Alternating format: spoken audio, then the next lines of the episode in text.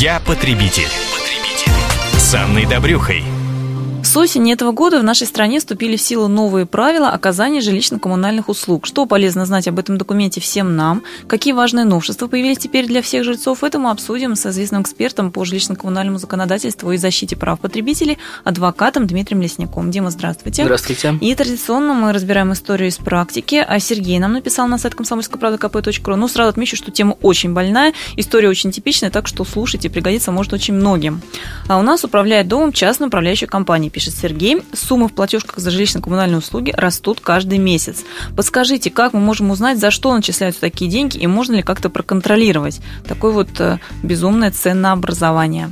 Ну, безусловно, можно. Э, в любом случае, управляющая компания, будь то частная или муниципальный ДС даже, э, не имеет никаких полномочий в ценообразовании. Э, все... вы хотите сказать, что не сами управленцы устанавливают эти суммы? Ну, конечно, нет, иначе был бы просто полный беспредел да, в этой сфере. Э, у нас плата за жилое помещение, согласно жилищному кодексу, состоит из двух компонентов. Это, собственно, плата за э, обслуживание и ремонт жилого помещения. Ее устанавливают собственники общим собранием. И плата за коммунальные ресурсы вода, электричество, отопление и т.д. Э, все тарифы на коммунальные ресурсы, они устанавливаются законодательством региональным. То есть вы, э, если хотите узнать, сколько стоит у вас кубометр воды, обращайтесь в вашу районную администрацию, управу, совет депутатов и так далее, и получаете, э, по крайней мере, ссылку на нормативный акт, которым установлены тарифы на сегодняшний период. Дима, давайте сразу уточним. У нас существуют стандарты раскрытия информации.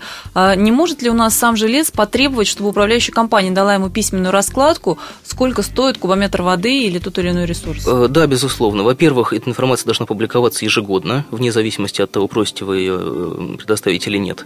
И управляющая компания обязана, в том числе на своем интернет-сайте, выложить э, такую информацию.